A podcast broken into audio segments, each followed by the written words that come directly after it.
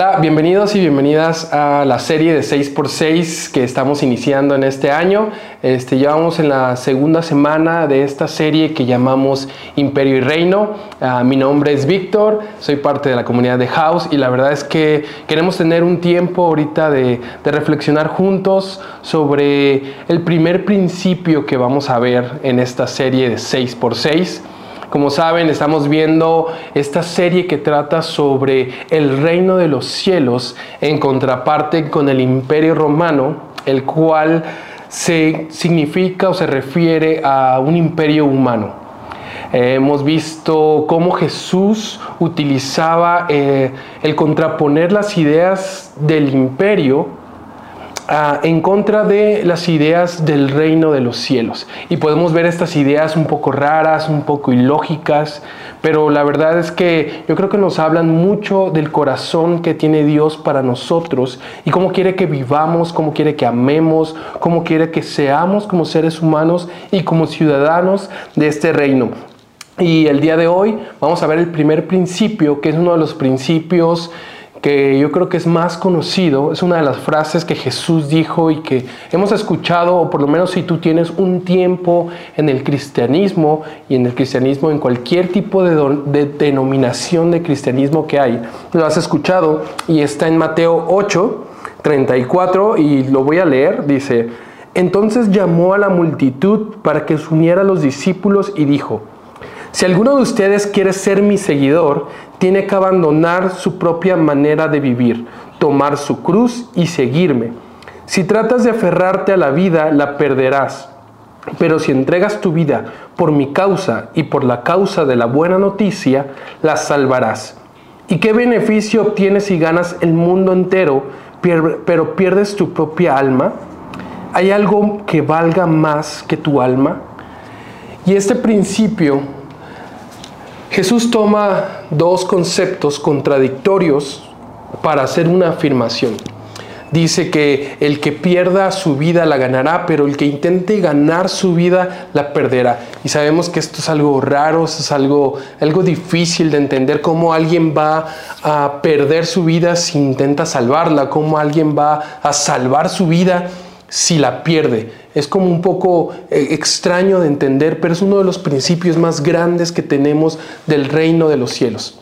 Y para seguir con este ejercicio de, de, de comparar el reino con el imperio, pues tenemos en ese aspecto el imperio romano.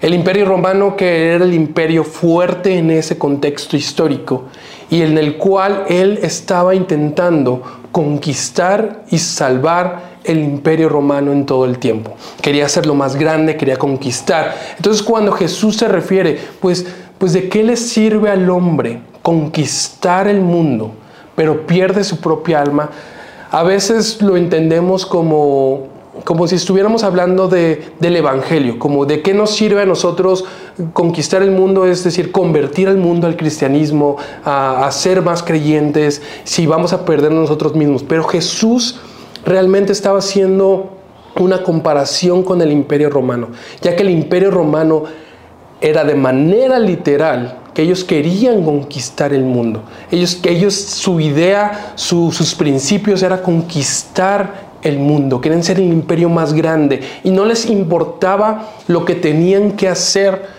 para lograr conquistar el mundo. Los emperadores se sentían que habían sido enviados por dioses para conquistar el mundo.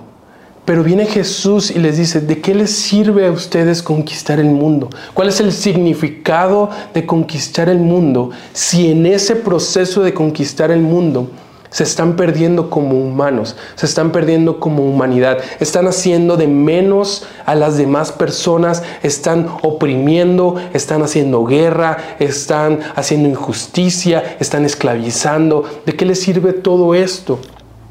¿Cuánto vale más el alma de cada persona que el mundo entero? Entonces Jesús viene a decir que el reino de los cielos es diferente a esta parte.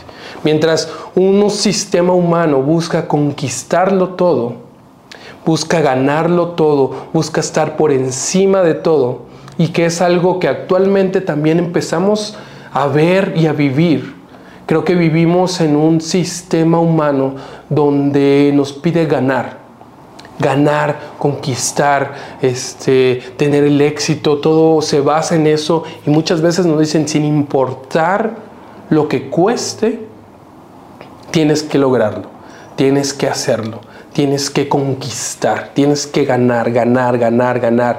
Nunca se trata más que solo ganar lo que tú te propongas.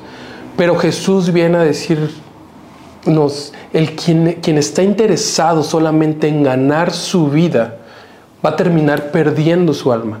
Y muchas veces nos llega a pasar eso. Muchas veces como experiencia uno se mete tanto en el ganar, tal vez profesionalmente, en éxitos, en, en emprendimientos, en proyectos, que no te das cuenta que empiezas a perder tu vida, que empiezas a perder tu alma, que empiezas a perder tu familia, que empiezas a perder tus relaciones por eh, este concepto de éxito y de ganar que nos venden los sistemas actuales humanos. Pero el reino de los cielos nos invita a reflexionar sobre que no solamente se trata de ganar, sino también de perder. Cuando Jesús nos dice que el, que el perder nuestra vida, se está hablando más que nada de perder esa manera o, de, de, de dejar atrás esa manera de vivir egoísta.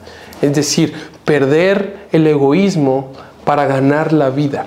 Perder solamente vernos a nosotros mismos para empezar a ver a los demás y ganar en este mundo que a veces solo nos trata de que nos veamos a nosotros mismos. Jesús viene a romper este paradigma y empieza a decirnos que el que logra sacrificar su vida por la buena noticia y por él, salvará su alma. ¿Y cuál es la buena noticia? ¿Qué significa esto de, de, sacrificar nuestra vida por la buena noticia? No significa que tengamos que morir por la buena noticia, sino más bien entregar nuestra vida por la buena noticia, vivir por esa buena noticia. ¿Y cuál es la buena noticia? El amor.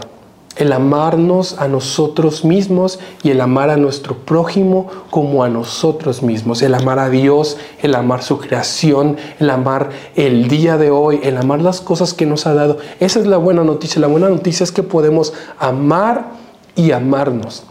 Entonces, quien entrega su vida por esta buena noticia de amor, de ver a las personas como iguales, de ver a las personas con, compasión, con misericordia, con, con amor, esa es la buena noticia. Y esa es la noticia y esa es la vida que vale la pena entregarnos a ella, entregar nuestra vida. No es sacrificar, no, no venimos a sacrificar ahora nuestra familia, nuestra vida, nuestro tiempo por algún concepto religioso, no, sino vivir a Jesús, vivir su buena noticia.